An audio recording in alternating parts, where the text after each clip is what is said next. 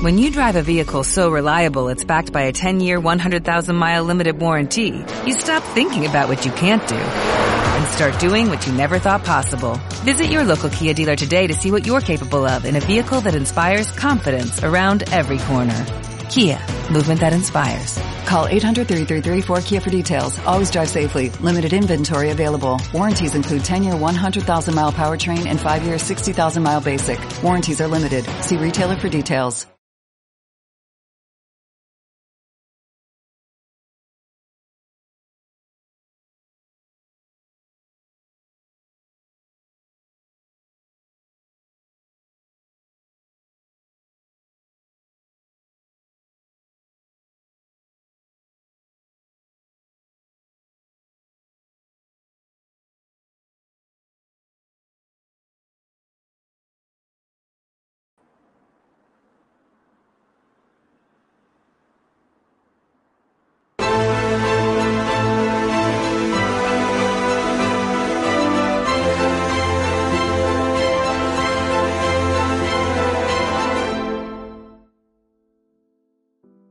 Buenas a todos, esto es Estado de Alarma. Hoy estrenamos este programa por YouTube de media hora de duración. Estaremos de lunes a jueves a partir de las ocho y media de la tarde. Y este programa nace porque al igual que tú estás cabreado con ese gobierno central que podría haber hecho mucho más contra el coronavirus que ya se ha llevado cerca de 3.500 personas por delante, ese gobierno que nos mintió, que nos dijo que solo iba a haber un contagio y que podría haber actuado antes, viendo la que estaba cayendo con la pandemia tanto en China como en Italia, pues hemos decidido montar esta plataforma de libre expresión ante los intentos del gobierno central de usar ahora los minutos de televisión pública que acaparan para lanzarnos desinformación y propaganda. Por eso desde aquí vamos a desmontar sus mentiras, vamos a daros la verdad y vamos a apoyar a los profesionales sanitarios, a la fuerza y cuerpo de seguridad del Estado y a esa población civil que vive confinada, que vive aislada y harta de ver al vicepresidente del gobierno saltándose la cuarentena hasta en tres ocasiones.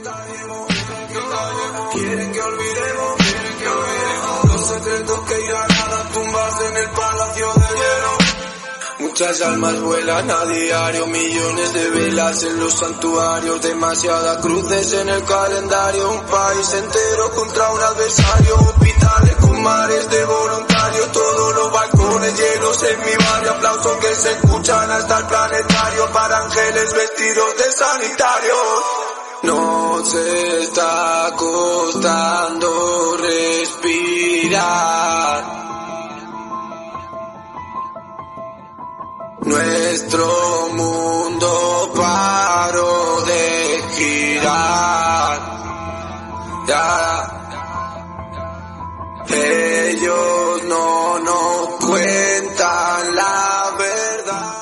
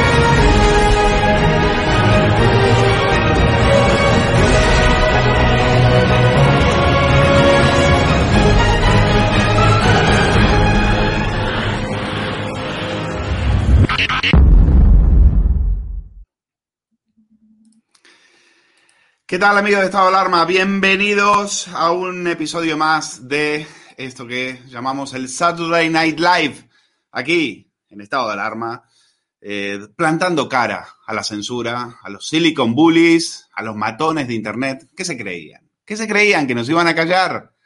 Os habéis equivocado de enemigo. Os vamos a seguir dando por saco. ¿eh? Y hoy vamos a hablar de uno de esos temas que incomodan a la Inquisición progre, como es la detención de José Arcadio, más conocido como el melillero, el salvaje que roció con ácido a su exnovia y una amiga.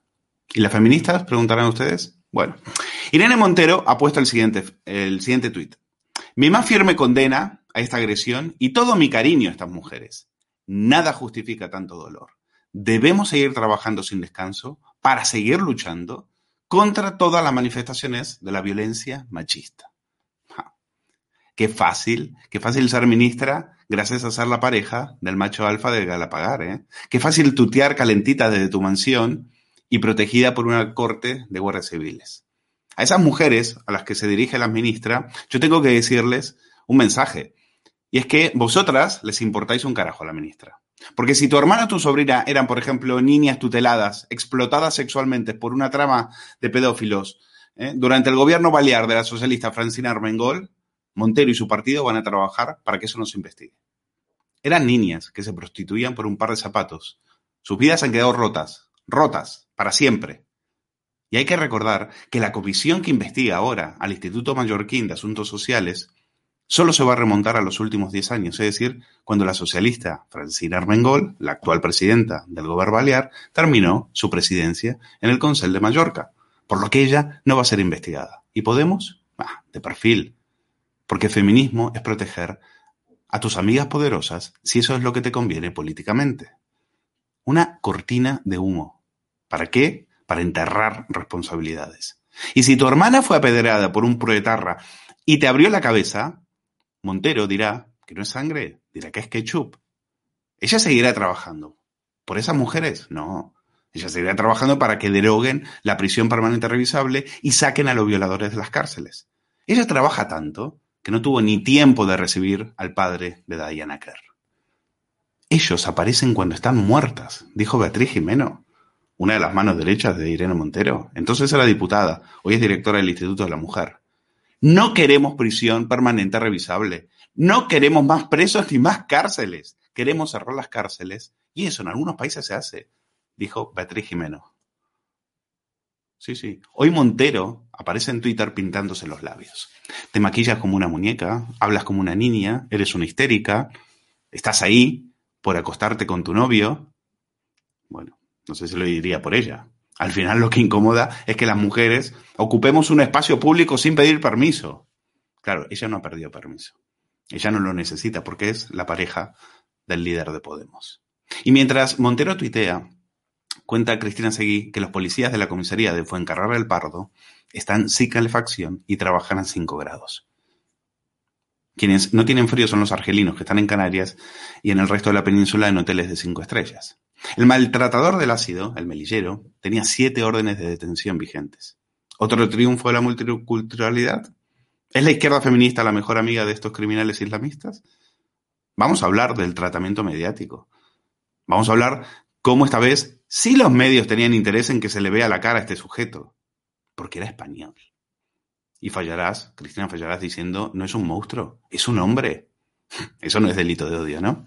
Bueno, voy a saludar a mis invitados. Como dijo alguien en Twitter, hoy estado de alarma sacado a toda la artillería y efectivamente, ahí, ahí los veo.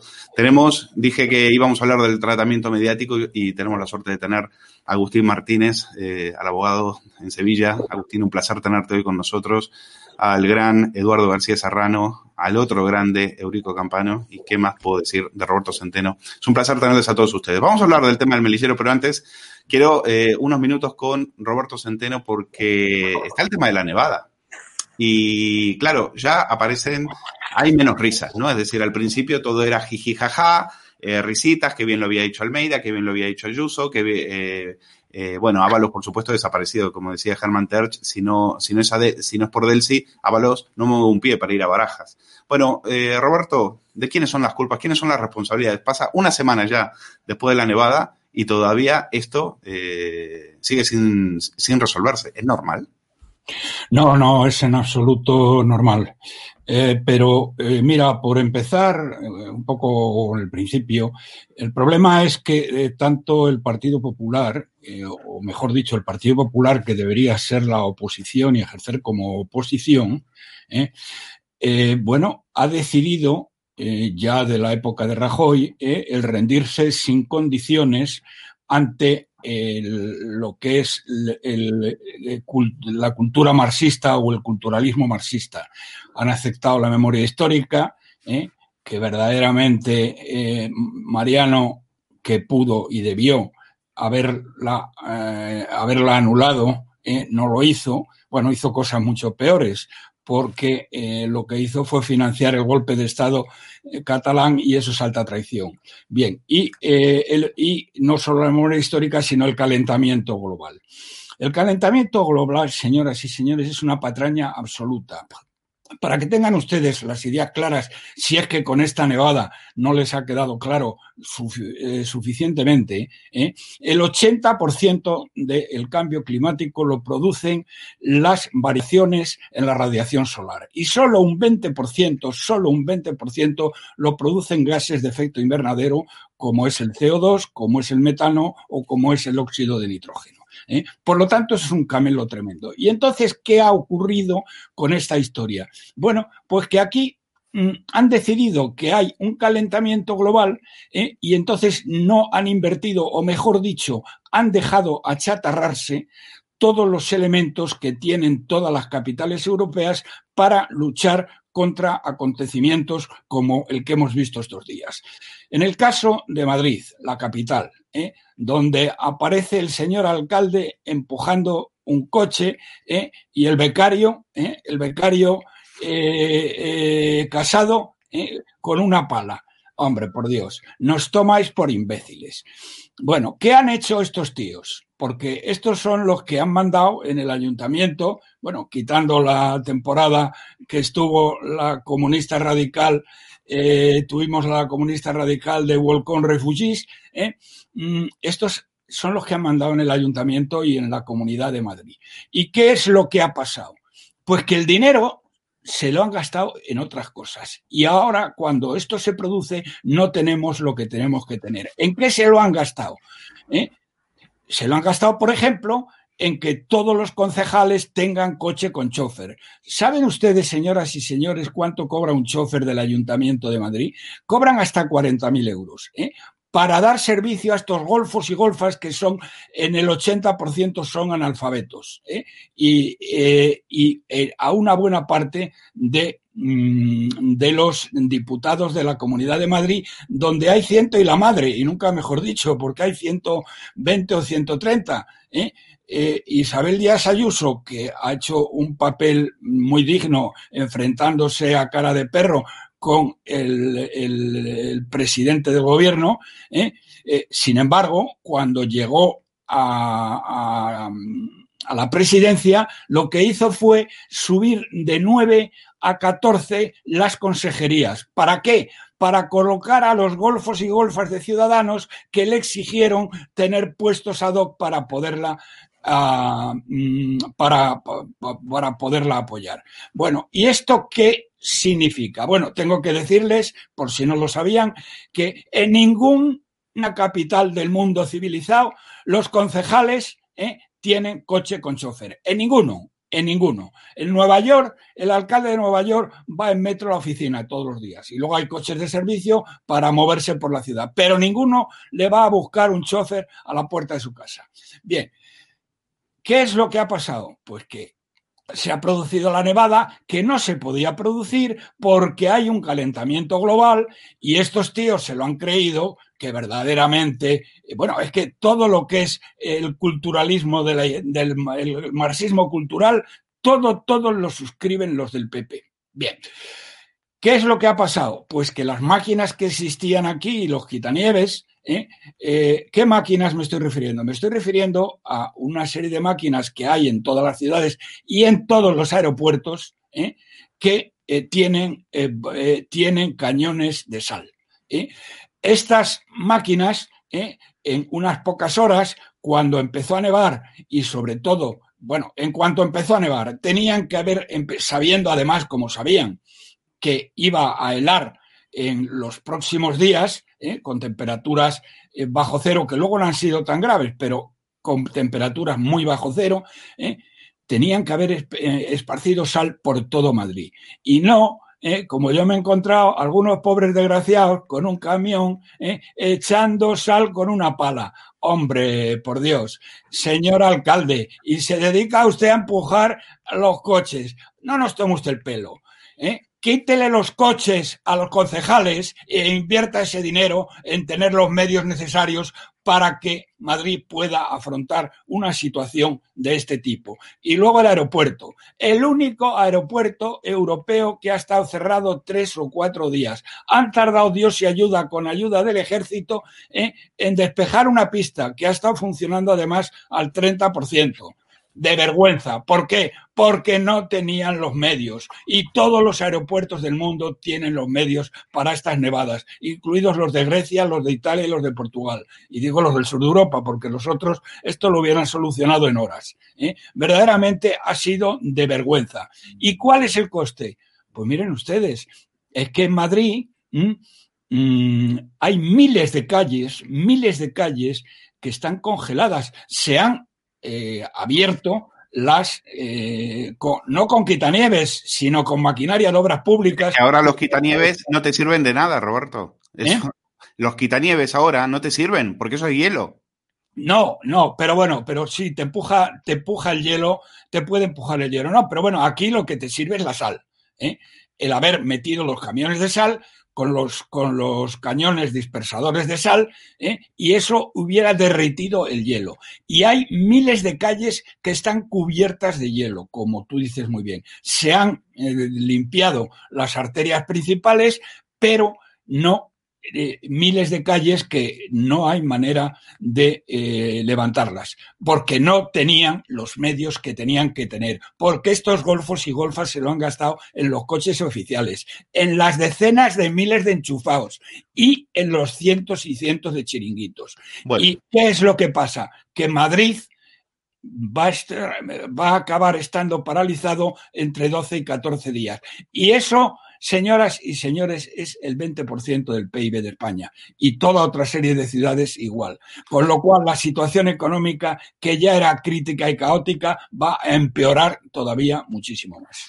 Exactamente así, porque la nevada, las consecuencias que va a tener la, nevada es económica. Algún día tendremos que hablar también del eh, el tema del calentamiento global, no es de derechas ni de izquierdas, es un gran negocio es un gran negocio. Algún día tendremos que hablar, por ejemplo, de todos los directivos que están en grandes medios de comunicación, que también están en los consejos de administración de esas eléctricas y esas energéticas que están jugando a la timba del casino de las renovables y las primas y el dinero y los miles y miles de millones de euros. Y ahí se me vienen algunos nombres y, eh, bueno, no me, no me quiero enrollar, pero efectivamente, cuando ustedes lean en el ABC, por ejemplo, que el calentamiento global es perfectamente compatible con esta nevada, ya me dirán cuál es la, cómo se eh, cómo se comulga una cosa con la otra, pues entonces eh, ahí el negocio está en que muchos de estos que están en esos consejos de administración están también llevándose el dinero, se lo están llevando caliente del de, eh, casino de las renovables. Pero vamos a hablar del tema de que nos convoca hoy, que es el tema del melillero ha sido detenido después de cuatro días, eh, una persecución brutal eh, por parte de la, de la Guardia Civil. Enhorabuena a la Guardia Civil por haber detenido a este salvaje. Vamos a ver las imágenes y las comentamos con Eduardo García Serrano. Bueno, Torremolino tiene que estar pasando ahora mismo. Nosotros pasamos Plaza Mayor, pero nos lleva ventaja cada vez más. Acabamos de informar a la sala para que ponga las unidades que pueda en la autovía. Nosotros a la altura de la autovía nos pusimos delante, pero lo tuvimos que dejar pasar. Él venía a 200 y pico. No, nos embestía, no, vamos, nos llevaba por delante. Y lo, hemos perdido. Arroyo de la Miel, fue en Girola, por ahí es imposible. El coche tiene mucha más velocidad. Hay dos patrullas de policía local ahí que se lo van a encontrar ahora mismo. Indicativo, vamos. Altura de Leroy Merlin, va a 200, va muy rápido, muy rápido, dirección, dirección Leroy Merlin, muy rápido unidades, alguna que la corte por Torremolino. Va llegando Plaza Mayor, alguna unidad que corte, va llegando.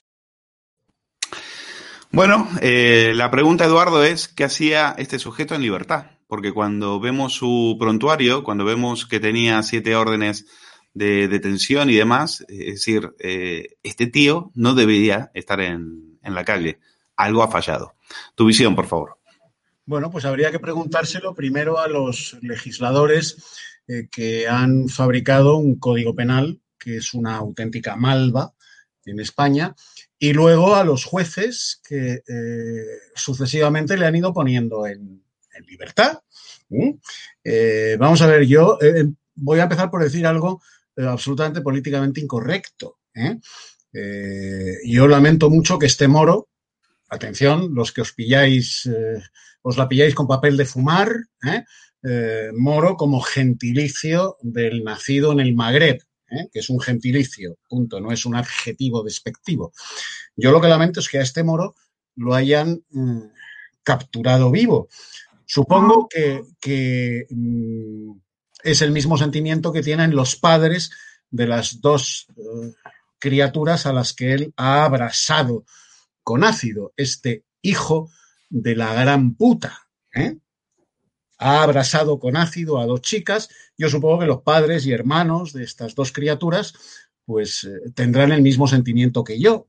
Yo lamento mucho que lo hayan capturado vivo. Y esto eh, espero no incurrir en delito de odio, porque estoy manifestando una opinión, eh, bueno, pues exactamente igual, imagino, que la de los padres y hermanos de estas criaturas abrasadas con odio, con, con ácido eh, y con odio también, por parte de este hijo de la gran puta del Magreb, de este moro. El tratamiento informativo al que se ha sometido la noticia eh, me ha hecho directamente eh, romper el carnet de periodista. O sea, yo ya no soy periodista. Esta es una profesión de miserables en la que eh, habitan por metro cuadrado el mayor número de canallas del planeta Tierra, en España, en general, en Europa, pero en España muy en particular. Vamos a ver, si este hijo de la gran puta que ha abrasado con ácido a dos criaturas, ¿eh? hubiera nacido, por ejemplo, eh, en el barrio de los Remedios, en Sevilla, hubiera sido un pijo, que dice Echenique, del barrio de Salamanca, por cierto, donde vive él, hubiera sido uh, un español pata negra de cualquier otra región de España, y no te quiero contar si hubiera sido ex legionario, ex guardia civil, ex policía nacional, en fin, mm, ¿cómo hubieran abierto los telediarios? ¿Cómo hubieran abierto los telediarios? Pues hombre, mm, aquí estamos, que yo cuente tres periodistas de larga data, Luis Valcarce, Eurico Campano y un servidor pues hubieran abierto los telediarios como nos tuvieron más de año y medio abriendo todos los días con eh, los de la manada. Así es como hubieran abierto los telediarios. Pero hay amigo, hay amigo, es musulmán, es moro, nacido en el Magreb, por lo tanto, eh, apóstoles de lo políticamente correcto, eh, lo estoy utilizando como, repito, como gentilicio. Es moro, es musulmán y por lo tanto nos lo presentan como una víctima, tal y como la izquierda hizo con la negra, utilizó el término descriptivo de su raza y de su piel, que asesinó al pequeño Gabriel en Almería. ¿Mm? ¿Os acordáis lo que dijo la izquierda entonces? Que se la estaba criticando tan ferozmente por el color de su piel, por su raza. Una tipeja que había asesinado a un niño de ocho años. Bueno, pues así lo han presentado. Porque ¿cuál es la consigna periodística en toda Europa y fundamentalmente en España? El enemigo de la civilización occidental no es el Islam, lo cual demuestra que son todos unos analfabetos, como decía Roberto Centeno. El enemigo de la civilización occidental es la islamofobia. Y si nosotros resaltamos en los telediarios que es este hijo de puta, es moro y es musulmán, pues estamos fomentando la islamofobia. Estamos fomentando la. ¡Qué miedo! ¡Qué miedo con la islamofobia! El Islam no nos da ningún miedo.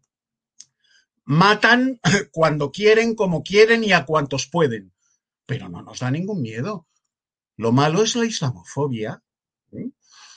Pero es que esto a nivel doméstico nos sucede también, y ojo con lo que voy a decir, porque eh, te pueden procesar por delito de odio, con una etnia, un grupo social asentado en España desde hace siglos, que hemos visto eh, estos días cómo rapiñaban, cómo entraban a saco, cómo asaltaban un camión cargado con 20.000 kilos de alimentos, varado en la M30 por Filomena. Todos hemos visto y hemos oído a qué etnia pertenecen. Bueno, pues en televisión, callaos. Callaos porque, claro, no se puede decir que son de esa etnia. Como no se puede decir que este hijo de puta que ha abrasado con ácido a dos criaturas es un moro musulmán. Eduardo, mira, hablabas de los medios de comunicación. Eh, vamos a ver un, un momento eh, en el programa de Ana Rosa que es muy significativo, en el cual eh, un abogado es el que recuerda esto que estaba contando eh, García Serrano, precisamente diciendo que, que, este tipo de crímenes es propio de países islámicos.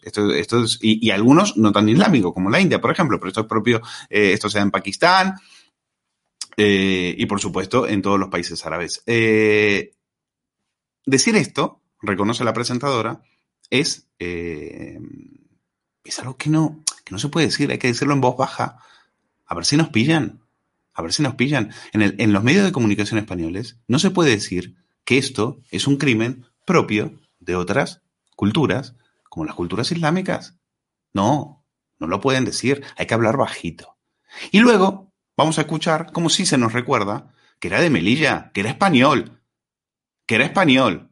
En este caso sí van a decir que era español. Escúchanlo y lo comentamos.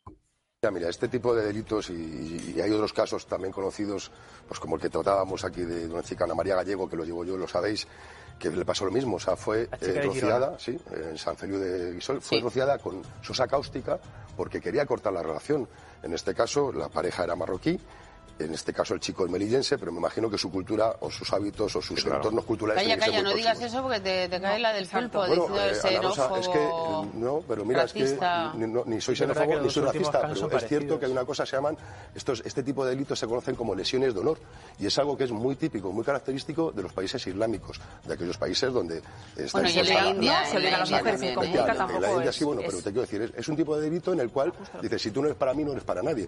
No se busca la muerte de la, de la víctimas, sino lo que se busca es una deformidad. Entonces, como ellos lo hacen, es decir, lo hacen con, un convencimiento, con un convencimiento de que lo tienen que hacer porque su honor está en juego. Habéis visto un WhatsApp en el cual él le preguntaba insistentemente si tenía otra relación o no. Entonces, no, no es que no se avergüencen, es que consideran que tienen que hacerlo, con lo cual no se esconden ante ello. Claro, se esconden cuando ya viene la represión. En el caso de, de San Feliu, si recordáis también, el, agresor, que está en prisión todavía, está en prisión preventiva, estaba escondido en un bosque, igual con un pasaporte y dinero en efectivo para intentar huir. Pero no sabemos hasta qué punto le marca eh, su cultura, porque nos comentaba, fíjate, Jorge Luque esta mañana, eh, que lo del melillero es un apodo que puede venir por el barco que comunica Melilla con Málaga, o sea, no necesariamente por su origen. No sabemos hasta qué punto él. A ver, perdona, este señor es español, ¿eh? Bueno, sí, barco, sí, Melilla, Melilla, pero no es español como tú como yo.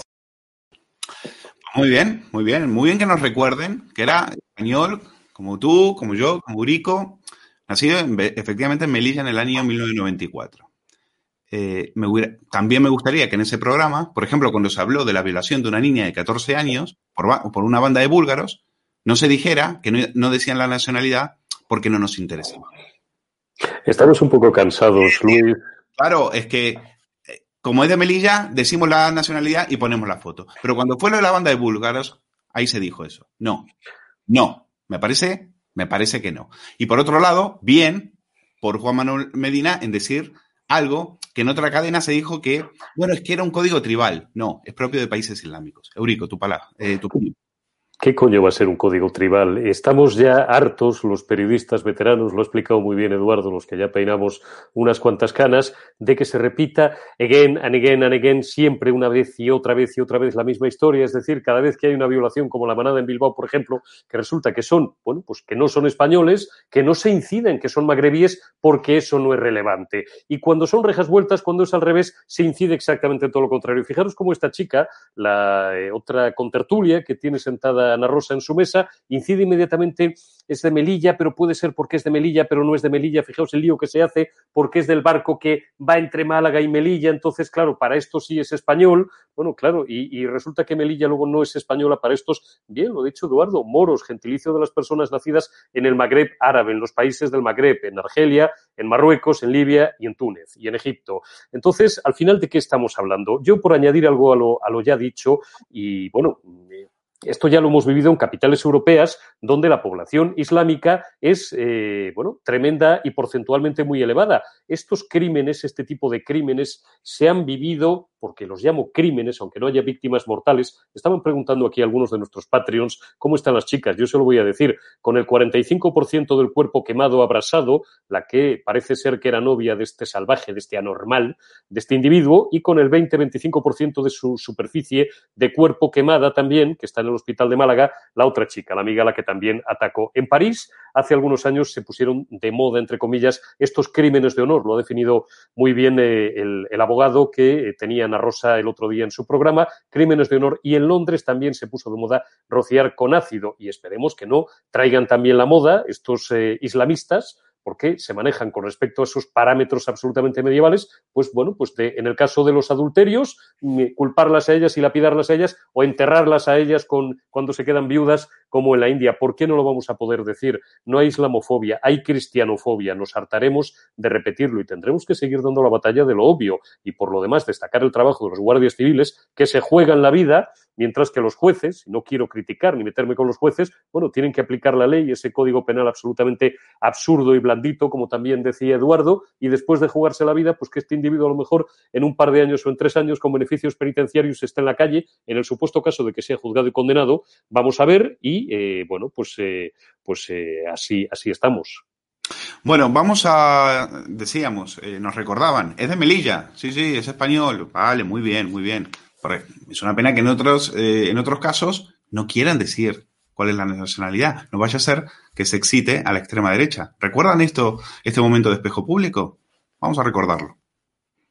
Igual que son españoles. Lo que yo no soy partidaria de decirlo, porque yo si sí, Susana, españoles no, lo diríamos. Sí, sí, lo decimos, claro que sí, no, claro que lo decimos. No, tú no dices dos yo españoles han atracado un No, banco. no, yo sí digo dos Nosotros tíos de Málaga, sí, dos tíos de Asturias, claro que lo digo. Claro que yo lo creo que digo. eso lo mismo Y esconder, no, no, no, pues que esconderlo, esconderlo. El peligro- el para mí, peligro no es esconder eso hace subir En una a Trump y sociedad- a esa gente. Para claro. esconder eso Yo que todo lo hay que decirlo y explicarlo. No, no, no. en una que sociedad- decirlo. Pedirle responsabilidad a los políticos como a Salvini, como Trump o como Bolsonaro es, es de No. risa. Bueno, no, shh, no hay que decirlo, no hay que decirlo. A ver si la gente eh, se decide votar, eh, vota Vox. ¿eh? No, no, no hay que decirlo. Ahora, si es de Melilla, sí, se dice, ningún problema. Y quien sabe muy bien de esto es eh, Agustín Martínez, eh, con el que tenemos el placer de tenerle hoy esta noche con nosotros. Él eh, lo ha vivido, es decir, de la, de, la manada sabíamos hasta, hasta su número de teléfono. Sabíamos lo que hacían, sus caras, sus nombres, etcétera. No es el mismo tratamiento que se da en otros, en otros casos. Agustín, buenas noches. ¿Tu opinión? Buenas noches. No, no, por ejemplo, a mis clientes se les condenó antes de empezar el juicio. Ya estaban condenados. Eran, eran, eran sevillanos, era uno de la Guardia Civil, era otra militar, ya estaban condenados. No había ningún problema, era fácil condenarlos. Am, es que a mí todo esto me produce, me produce mm, de verdad un, un extremo dolor, porque lo que este tipo ha hecho es un crimen brutal. Esto es una tentativa de asesinato con agravante de género. Pero hay un problema. Eh, ustedes están pensando que los ha detenido la Guardia Civil. Nada más lejos de la realidad. Los ha detenido la presión de la ministra Irene Montero. ¿Ustedes no han visto las manifestaciones por toda Andalucía? ¿No las han visto? No me lo puedo creer. Eh, don Eduardo, no me puedo creer que usted no haya visto cómo, cómo todos los programas han comenzado diciendo que dónde está este tipo, que hay que matarlo, que hay que, hay que, que hay que colgarlo en la plaza pública. Pues es así, gracias a Irene Montero y gracias al Ministerio de Igualdad y gracias a la presión de las formaciones políticas que defienden los intereses de las mujeres, ha sido detenido este señor. Si no hubiera sido imposible, las fuerzas de orden público, para nada, por Dios, por favor, eso es imposible. Que la Guardia Civil se ha jugado la vida detrás de él, ya le digo yo que no, ya le digo yo que no. Ha sido gracias al tuit, al único tuit que ha puesto la señora Irene Montero. Yo les puedo contar um, libros de tweets que ha puesto doña Irene, don Pablo, don Echenique, doña Susana, doña Susana, barbaridades. Bueno, aquí, bueno, un, uno, uno, pero ese ha sido lo importante. Esto es un disparate, señores. Es un disparate. Este tipo es un criminal, es un canalla, es un canalla que debería, pero que va a estar en la calle dentro de siete, ocho años, o menos incluso. Pase lo que pase. Y algo funciona mal en este país. Indiscutiblemente algo funciona mal en este país. Y créanme, um, las leyes tienen que cambiar. Pero esto no es racismo, ni sectarismo, ni que es de Melilla, ni que sea marroquí, ni que sea turco chipriota. Créanme, esa no es la clave. La clave es que en este país las leyes no están bien hechas. Agustín, quiero que veas eh, un momento también de eh, una tertuliana, Cristina Fallarás, en el cual eh, dice que eh, este hombre no hay que llamarle monstruo, no, no, que es un hombre. ¿Por qué? ¿Por qué lo dice? Porque las eh, feministas radicales como ella entienden que, de, como lo entiende Fernández Vara, un socialista, que los hombres, por definición, matamos. Por definición, somos asesinos. Por definición. ¿Eh? Entonces, eh, dice, es un hombre. Y entonces la presentadora, Sonsoles Onega, le para los pies y le dice, oiga, ¿te has pasado? ¿Eh? Ah, bueno, bueno. Claro, la otra dice, se asusta y dice, y dice que nunca lo ha dicho. No, mentira, ya lo he dicho y lo contamos en Twitter. Vamos a ver ese momento y lo comentamos con Agustín. Y luego yo pediría, por favor, que no se le llame monstruo. Eh, no es un monstruo, es un hombre. Un hombre. Las personas que hacen esto no son monstruos, son hombres. Todos los hombres hacen esto. Hombre, por Dios. Pero, claro, oye, eh, pero, ¿por qué dices O eso sea, a son hombres monstruos. No, he Hombres dicho, las personas que hacen esto son hombres, P- pero ¿cómo van a hacerlo todos los Sí, hombres? que sí. Fíjate que tengo yo aquí a Rendueles y a Jaime que los amo con toda mi alma. Por Bien, favor. ¿Qué pasa? Que luego a mí eh, ese tipo de cosas se me llenan las redes y se me llena la calle de No, pero amenazas porque creen que digo eso y nunca he dicho eso. No. Sí, lo has dicho. Lo has dicho y yo lo puse en Twitter. Ya en, todo es mentira también te tuvieron que llamar la atención por haberlo dicho. Es que, porque es lo que piensas. Luego después te reculas porque tienes miedo de que no te inviten a las tertulias y te quedes sin cobrar, pero es lo que piensas y es lo que piensan todas las tuyas, que efectivamente que los hombres somos unos asesinos. Somos asesinos por ser hombres y matamos por, eh, porque ellas son mujeres. Así, así de simple lo reducen. Eh, Agustín, ¿esto es delito de odio? No, pero es que las personas que dicen eso no son mujeres, son idiotas. Es que esta tía es idiota, es imbécil, pero imbécil integral. Y hay un problema, hay un problema brutal. Todo el mundo tiene derecho a ser imbécil, a ser idiota, a ser más listo, a ser menos listo. Pero es que esta señora, Podemos, quería convertirla en consejera de Radio Televisión Española. Y eso es tremendo. ¿Os imagináis que esta señora, bueno, con lo que tenemos ahora mismo, no sé si es mejor o peor, pero eh, ¿os imagináis que esta señora fuera consejera de Radio Televisión Española? Esta era la candidata. Ostras, es que el problema, ¿sabes lo que pasa con, por ejemplo, con, eh, con Sonsoles? A ver, cuando esta señora dice eso, esta señora debería estar inhabilitada para poder volver a estar en, en ese programa. Y va a seguir yendo. Porque hace cuota. Y es terrorífico. Esta mujer es imbécil, pero imbécil integral, siendo muy generoso en el concepto de imbécil. Esta es una señora sectaria. Absolutamente, absolutamente. Todo lo que dice destila odio. Porque, a ver, cuando esa mujer dice eso, simplemente quiere decir, quiere transmitir un mensaje de odio. No es delito de odio, porque no hay ningún tribunal que la vaya, a la vaya a condenar por delito de odio, pero transmite odio. Y es muy lamentable que en una cadena mm, como Telecinco se pueda transmitir odio a través de personas como ella. Es muy peligroso. Bueno, quiero volver a Roberto Centeno. Eh, Roberto, ¿sigues ahí?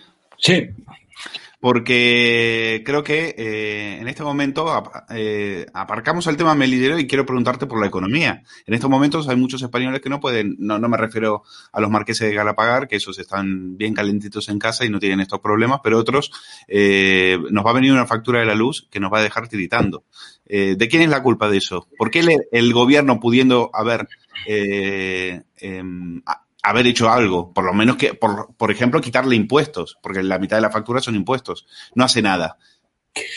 No, vamos a ver, el tema mm, es un tema que viene de, que viene de atrás y ahora se han unido eh, la incompetencia de este gobierno por eh, un tema político eh, con Marruecos. mejor dicho, con Argelia, por la ayuda que este gobierno de miserables está prestando a Marruecos, comprándoles todoterrenos y toda otra serie de vehículos mm, de uso militar, ¿eh? cosa que Argelia mm, lo, ve muy mal y nos ha cortado justo en el momento más de más frío, nos ha cortado la mitad de eh, la mitad de los suministros de gas. Pero de una manera general, eh, para que los árboles no les impidan ver el bosque, eh, que sepan ustedes que en tiempos del general Franco, el denostado general Franco, España tenía la electricidad más barata de la Unión Europea, o de Europa, mejor dicho, de, de, toda Europa, con diferencia.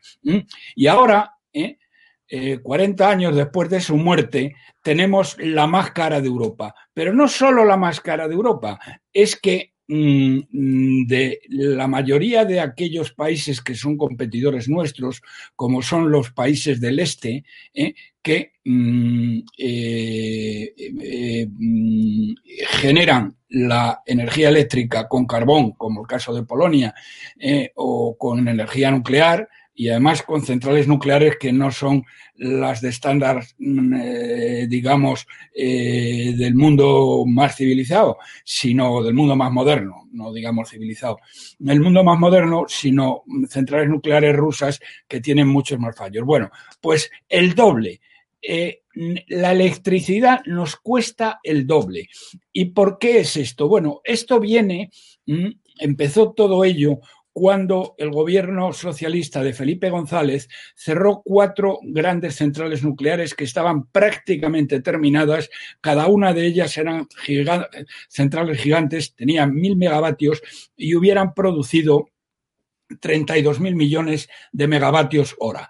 Este, esta energía ha sido sustituida por eh, las energías renovables, que esto eh, lo empezaron precisamente el PP. El PP fue el que sacó las leyes de renovables y fueron tan auténticamente cretinos que no tuvieran en cuenta las mejores tecnológicas. Con lo cual, las energías se están pagando, para que sepan ustedes, si las centrales nucleares se hubieran terminado, tendríamos la energía eléctrica. ¿eh? 32 mil millones de, de megavatios hora Mm, la tendríamos a 30 euros el megavatio hora. Como no ha sido así, lo hemos sustituido por energías eh, renovables como los aerogeneradores que lo producen a 80, 80 frente a 30, o por eh, las energías eh, fotovoltaicas que lo producen a 300 euros por megavatio hora. Es decir, ahí se están produciendo unas subvenciones gigantescas que justo es decirlo, lo, eso lo sacó Aznar en su último gobierno. Después, el indigente mental Rodríguez Zapatero siguió adelante con ello y en este momento tenemos una estructura de generación energética que es la más cara de Europa con gran diferencia. Tenemos el doble, les he dicho de los países del este, pero no solo de los países del este, tenemos el doble que Portugal, el doble que Grecia, un 35, el doble que Francia, de energía eléctrica antes de impuestos, porque dejemos los impuestos, porque los impuestos no son la solución, no son tan grandes los impuestos en España, ¿eh? las cosas como son, sino el problema está que tenemos un sistema de generación disparatado precisamente por la historia del calentamiento global, que tanto el Partido Popular como el Partido Socialista eh, forman parte de los calentólogos y tenemos lo que tenemos. ¿eh? No hay ningún país europeo ¿eh? que tenga unas subvenciones tan gigantescas a, a las energías renovables como es el caso de España.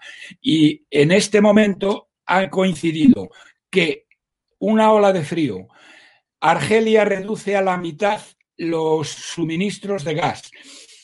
Esta chusma de socialcomunistas cierra todas las centrales de carbón españolas que producían electricidad a 35 euros por megavatio hora, es decir, 10 veces menos que, por ejemplo, la fotovoltaica que se está pagando por la fotovoltaica antigua. Bien, y luego, ¿qué es lo que pasa? Como no teníamos electricidad, hemos tenido que comprar a las nucleares francesas, que como es lógico y de sentido común, ¿eh? nos la han cobrado a precio de oro. Y eso es lo que ha hecho subir brutalmente el precio de la electricidad, como verán muy pronto en el recibo de la luz. Y ahora, señoras y señores, sigan votando al, para, a, socialistas, a Podemos y al becario Casado, ¿eh? que también es un calentólogo de lo que opinan que el calentamiento, que estamos en una situación de calentamiento global. Bien, ya les he Saquen la cabeza por la ventana y vean qué caliente que está, que está el clima. No, pero que que no solamente eso, si tuvieran un mínimo de idea, pero claro, del becario, ¿qué se va a esperar? Y de los otros, menos todavía. ¿eh? Gracias, Roberto. Eh, tengo que dejarlo, tengo que dejarlo vale, Pues lo dejamos, lo dejamos aquí. Pero que el calentamiento, el cambio climático lo produce el 80% la radiación solar. Te agradezco muchísimo, gracias por estar con nosotros. Tengo que conectar porque quiero que vean este vídeo. Eh, un equipo de estado de alarma está en Melilla, Javier Negre, está en Melilla y han sido agredidos por una banda de menas. Eso es que, bueno, que les da tanto, tanto miedo a, que les eh, produce tanto temor a las televisiones hablar de ellos. Esos que, eh, por ejemplo, nos cierran eh, un canal por hablar, por tratar de este tema. Esto es lo que no quieren los Silicon Bullies que, que, se sepa. Bueno, vamos a ver el vídeo de la agresión y vemos si podemos conectar con Javier Negre. Hola Alberto, ¿qué tal? Hombre, estamos bien, pero un poquito impactados con lo que hemos vivido, ¿eh? Así han dejado el coche de nuestro cámara, los menas. Y tener por otro lado a los propios educadores y cuidadores. Les han robado, nos han robado el trípode. absolutamente nada por evitarlo, sino que... Estamos montando las imágenes para que lo puedan ver. No, no, no, no, no, no, eh, Alberto, que no se ha incitado nada. No, que no ha habido nada. No ha habido nada. Yo no sé si se...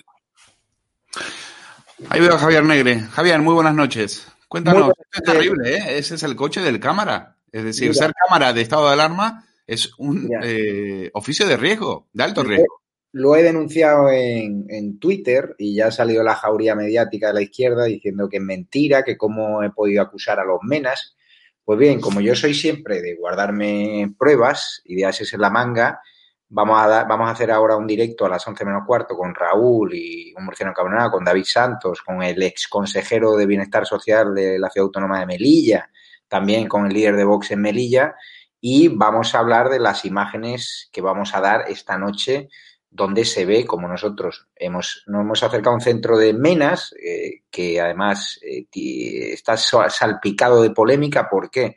Porque ese centro de Menas presuntamente fue concedido a dedo por el gobierno de Melilla eh, y por ello están imputados tanto el presidente de Melilla, Eduardo de Castro, este ciudadano que gobierna Melilla con un solo diputado, él, y dos consejeros. Nos hemos acercado allí y de repente ha salido una jauría de Menas que al principio estaban tranquilos, estaban denunciando que recibían palizas dentro del centro de Menas, que tenían sarna, todo eso lo han captado nuestras imágenes y nada, ha acabado la entrevista, han salido varios educadores sociales y han empezado a mm, impulsar a su grupo de Menas a que nos atacasen, a que nos atacasen. Y de repente salía allí la monumental, nos han rodeado en el coche, bueno, no hemos podido salir hasta que llegó la Guardia Civil, pero antes de que llegase la Guardia Civil, de repente el cámara cuando ya se estaba yendo, pues le arrebatan de un tirón el trípode y se lo llevan dentro del centro de Menas y eh, estando yo dentro del coche, realmente pasando una situación de bastante miedo, o sea, yo he estado en situaciones muy complicadas, pero yo nunca me había encontrado a un grupo de 40 menas descontrolados, enfervorecidos, algunos eh, presuntamente drogados, que no le tienen miedo a nada, que no respetan a nada ni a nadie, pues de repente ha empezado a pedirarme el coche. Yo no podía bajar del coche. Eh, además, corría peligro de que me robasen también el teléfono móvil y tal. Y, de, repente estoy dentro del coche y, noto una fuerte pedrada en la parte de atrás y habían reventado completamente la luna trasera. O sea, allí mm, no nos han matado alguno porque ha aparecido la Guardia Civil sino allí se lía la monumental. Y lo peor de todo, pues delante de los educadores sociales, que además alguno de ellos iba sin mascarilla, como prácticamente todos los menas que habían allí, y yo se lo he reprochado, pues nada, no, ponían orden, no paraban a, los chicos, todo lo contrario, les instigaban y parecía que justificaban que nos atacasen a nosotros.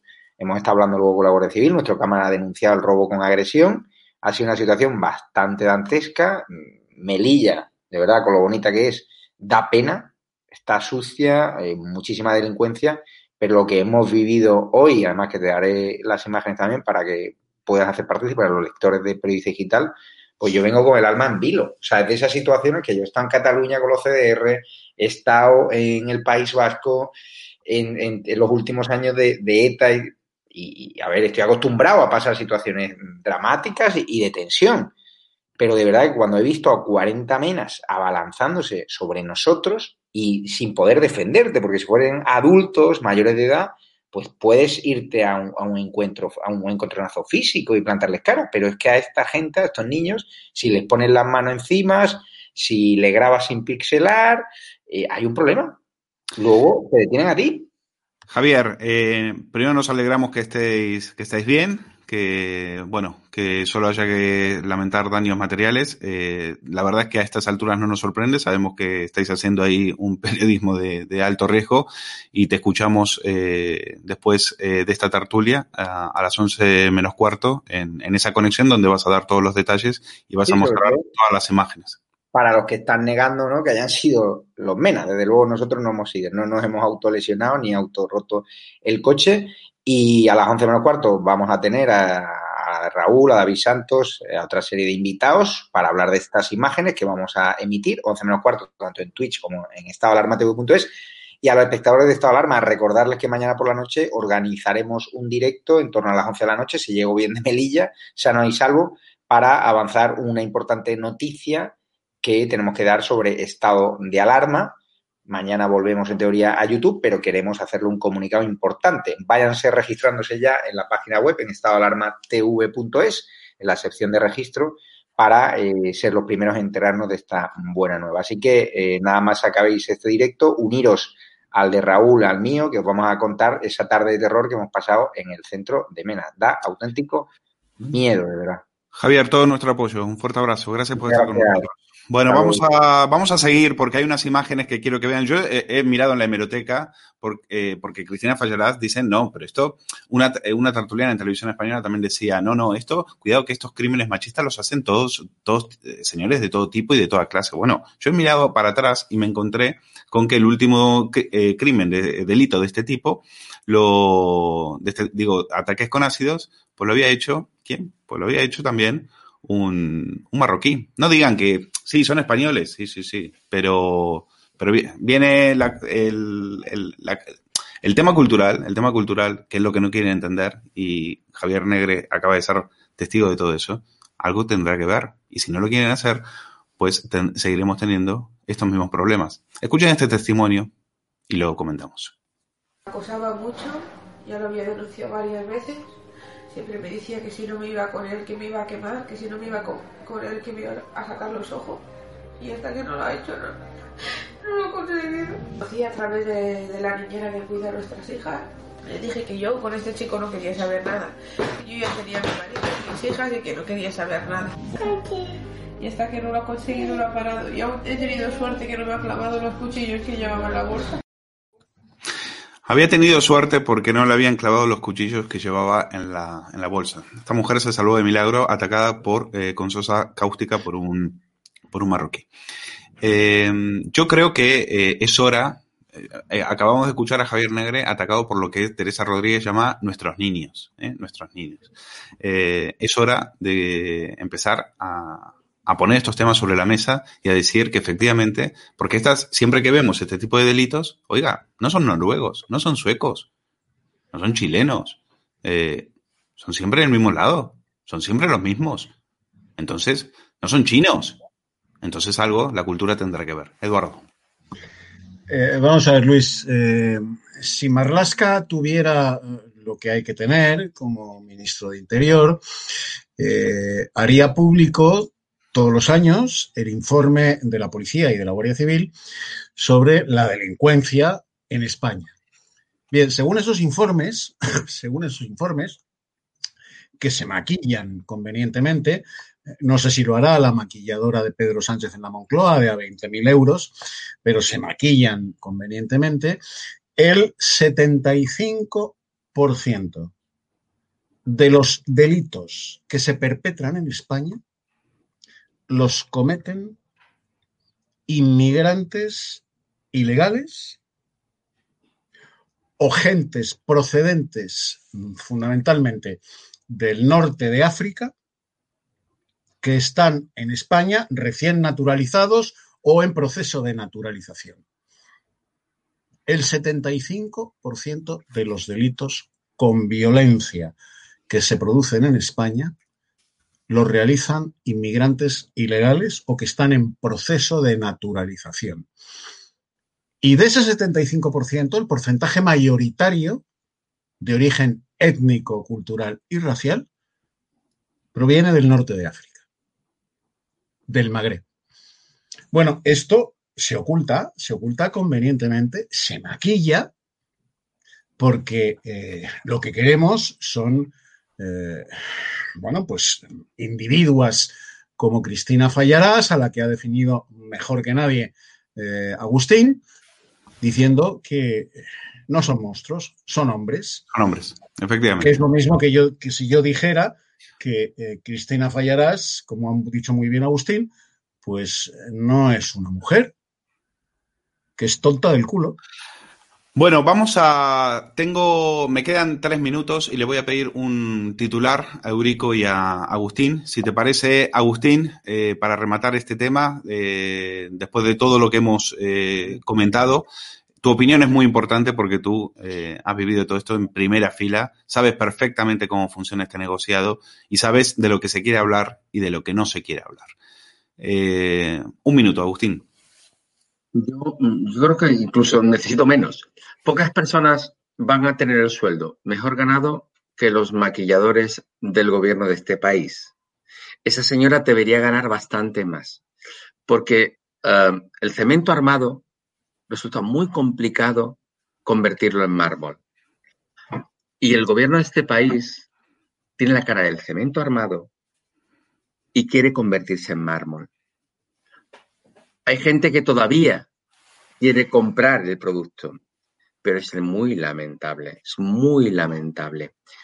Insisto, eh, por mucho que Eduardo diga, por mucho que Eurico diga, que va, que va, al melillero lo ha detenido la ministra de Igualdad con sus manifestaciones.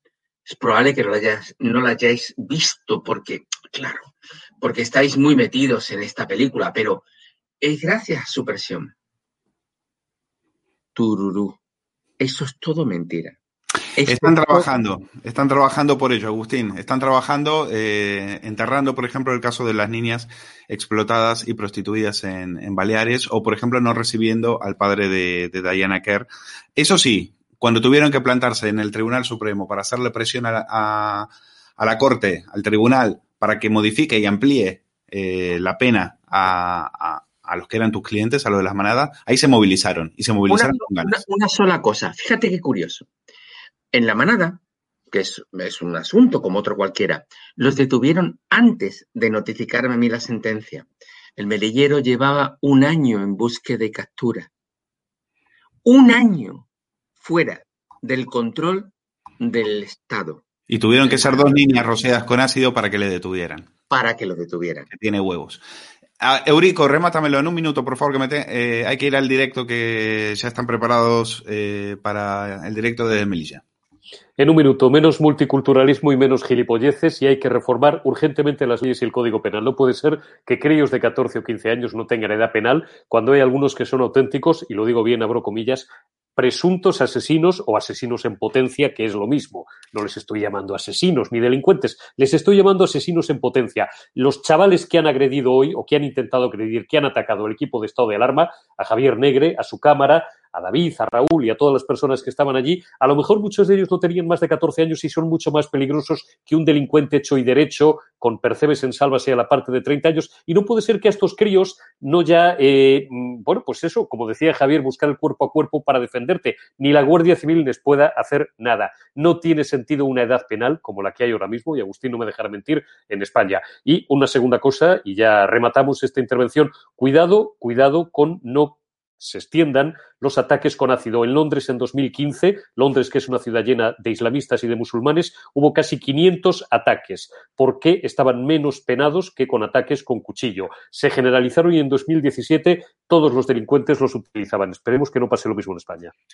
Eh, yo me temo que va a pasar. Me temo que va a pasar porque, claro, mientras la Guardia Civil perseguía al melillero, siguen entrando eh, por Canarias como Pedro por su casa. Y esta, esta es, esto es eh, cómo, cómo se combaten. Eso sí, Irene Montero trabajando calentita desde su casa, poniendo tweets, ¿eh? mandando saluditos y enterrando el, el expediente y la investigación de las niñas tuteladas. Queridos amigos, esto ha sido todo. Les agradezco muchísimo. Eduardo García Serrano, Eurico Campano, Agustín Martínez, eh, que me hayan acompañado hasta aquí. Eh, quédense, porque está el directo desde Melilla con la agresión al Cámara de Estado de Alarma por parte de nuestros niños.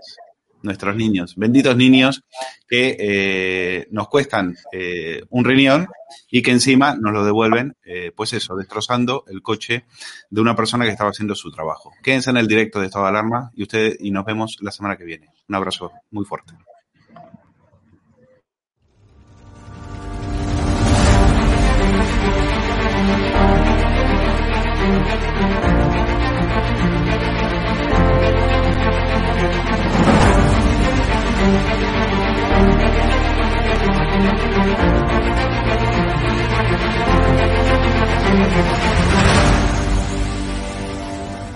Hecho, hay un conocido periodista con un canal en YouTube que los programas sobre Galapagar eran día sí, día también. ¿Te refieres a Negre?